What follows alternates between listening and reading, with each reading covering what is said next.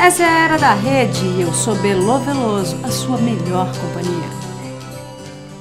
E Graceland vai ser transformada em monumento histórico nacional. Para quem não sabe, esse é o nome da mansão do Elvis, aonde ele viveu em Memphis, nos Estados Unidos. Bom, o lugar já é sagrado para os seus milhares de fãs e vem sendo visitado por uma média de mais de 500 mil pessoas ao ano. Além de receber tantos adoradores do rei, Graceland agora entra para a história, literalmente. Esse monumento vai representar a importância de um mito e do estilo por ele eternizado. É a consolidação da importância histórica do rock and roll. E Elvis, sem dúvida, contribuiu de forma ímpar para a história da música mundial.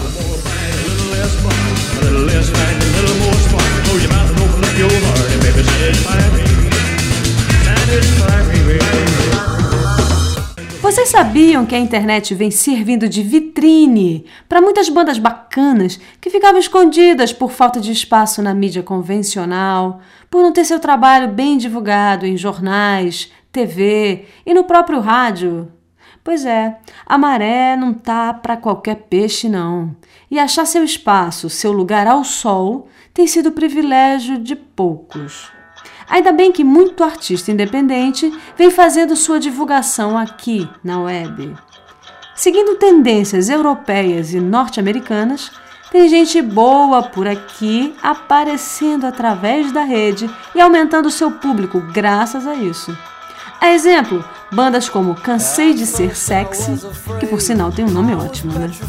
O Bonde do Rolê, Drosófila e outras tantas. Bom, disponibilizar repertório em sites tem sido uma boa ferramenta de trabalho para eles, além de aumentar o número de fãs que assistem ao seu show.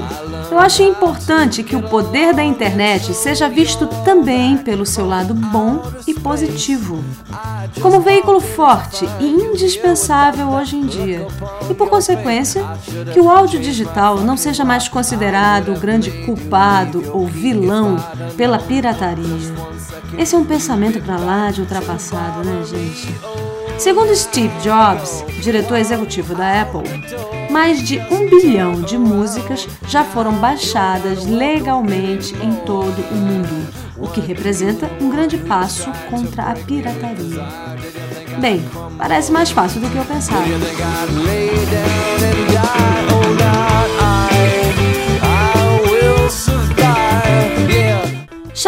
Theron vai interpretar no cinema a vida de Dusty Springfield, cantora inglesa considerada pela crítica uma das maiores intérpretes brancas da soul music de todos os tempos.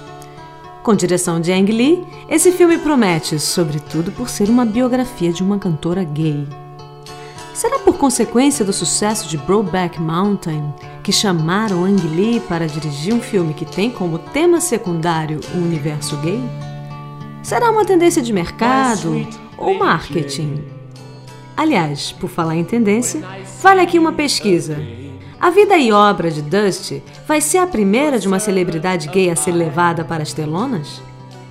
Então, depois do programa, você acessa o blog e me diz: você acha legal que Ang Lee dirija outro filme gay?